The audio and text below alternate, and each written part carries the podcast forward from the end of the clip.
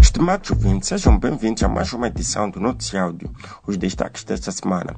A Amnistia Internacional exige investigação de tortura por forças de defesa e segurança em Moçambique. Deslocados de ataques armados passam fome em Gondola. Reabilitação de sanitários nas escolas da Zona Sul vai custar 900 milhões de meticais e ajustes diretos. Ex-deputado da Renam condenado por recrutamento clandestino. Incêndio causa a morte de oito garimpeiros em Tete. O governo de Moçambique deve lançar uma investigação independente e imparcial à tortura e outras formas graves de violações cometidas por forças de defesa e segurança em Cabo Delgado, apelou na quarta-feira a Amnistia Internacional após verificação de imagens provenientes da região que mostram crimes contra detidos. Segundo a Amnistia, os vídeos e as imagens mostram tentativas de decapitação, tortura e outros maus tratos infligidos a prisioneiros o diretor regional da Amnistia Internacional para a África Oriental e África Austral, de Xena, alertou que os abusos dos insurgentes não podem de alguma forma justificar mais violações de direitos pelas forças de segurança de Moçambique e que o governo deve deixar ordenar uma investigação rápida, transparente e imparcial que permita responsabilizar todos os autores de tais crimes em tribunal através de julgamentos justos. A Amnistia Internacional denuncia que os soldados que cometeram as atrocidades patentes nos vídeos analisados usam as fardas das Forças Armadas de Moçambique e da Unidade de Intervenção Rápida da Polícia de Moçambique. Num dos vídeos, depois dos espancamentos, um soldado baixa-se e, com uma faca, corta uma orelha da vítima. A seguir, coloca a orelha no chão, em frente ao rosto da vítima, enquanto os soldados em volta celebram. Deslocados internos vítimas dos ataques armados no interior da província de Manica estão a passar por situações difíceis na vila de Condola, onde se encontram refugiados à procura de lugares mais seguros. De acordo com o jornal O País, nos centros de acolhimento falta quase tudo, desde alimentos, cobertores até água. Devido à falta de assistência condigna do governo, as vítimas dos ataques vão às matas para tirar lenha e vender para que possam ter dinheiro de comprar alguns produtos alimentares, enquanto que a água que bebem buscam no rio. Uma das vítimas disse à STV que a água é suja e geralmente causa diarreias e outras doenças. As autoridades estão a par desses problemas, mas dizem não conseguir assistir todas as vítimas. Na quarta-feira da semana passada, as autoridades locais entregaram comida para os próximos 30 dias a uma parte das famílias afetadas. O assunto de água também poderá ser ultrapassado com a abertura de um furo de água numa iniciativa do município de Gondola.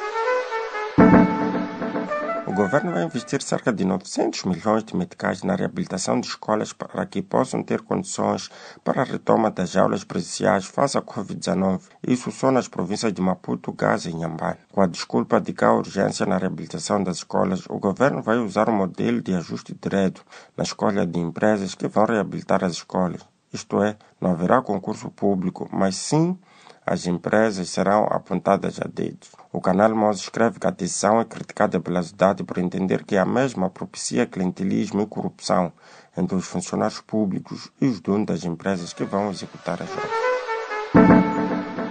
Sandora Pródio, ex-deputado da Renamo, foi condenado na terça-feira pelo Tribunal Judicial Distrital de Tondo a cinco anos de prisão com pena suspensa. Ele e outros cinco réus eram acusados de alegado envolvimento no recrutamento de homens para as fileiras da autoproclamada Junta Militar da Renamo de Mariano Nhungo. O tribunal concluiu que o recrutamento feito pelo ex-deputado não tinha ligação direta do grupo de Nhungo. Outros quatro suspeitos tiveram as mesmas penas e o sexto elemento foi absolvido por insuficiência de provas no alegado recrutamento clandestino. O juiz da causa, Careto Steyoff, além do imposto máximo de justiça, ordenou a cada um dos condenados a pagar uma multa de 175 mil meticais a favor do Estado. Entretanto, Sandura Ambrosio reitera sua inocência, insistindo que foi alvo de uma perseguição política. Por sua vez, Antônio Bauassi, tido como recrutador para a junta militar, defendeu que o processo a que foi alvo foi movido por um poder no seio da Renamo, sugerindo uma perseguição interna para calar os seguidores do líder histórico Afonso de Cano. Oito garimpeiros de ouro morreram carbonizados e outros cinco ficaram gravemente feridos na sequência de um incêndio numa aldeia comunal na região de Vila Mulalanzi, que dista a 130 km da sede do distrito de Chifunde, na província de Tete.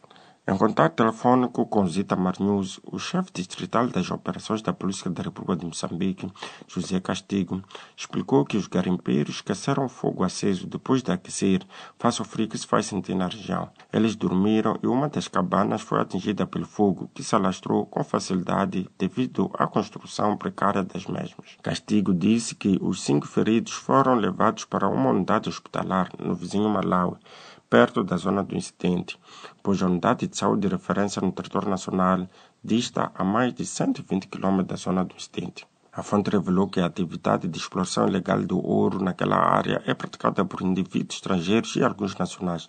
Só este ano, as autoridades na província de Tete já reportaram mais de 10 mortos por desaparecimento de minas artesanais de ouro. Esta foi mais uma edição do noticiário produzido pela Plural Media. Fique ligado nos nossos canais no Telegram e WhatsApp. Dê um like à página do Noticiário no Facebook para receber mais notícias semanalmente. Fique atento à próxima edição. Resumo informativo, produzido pela Plural Mídia e disseminado pela plataforma Chipalapala. Pala.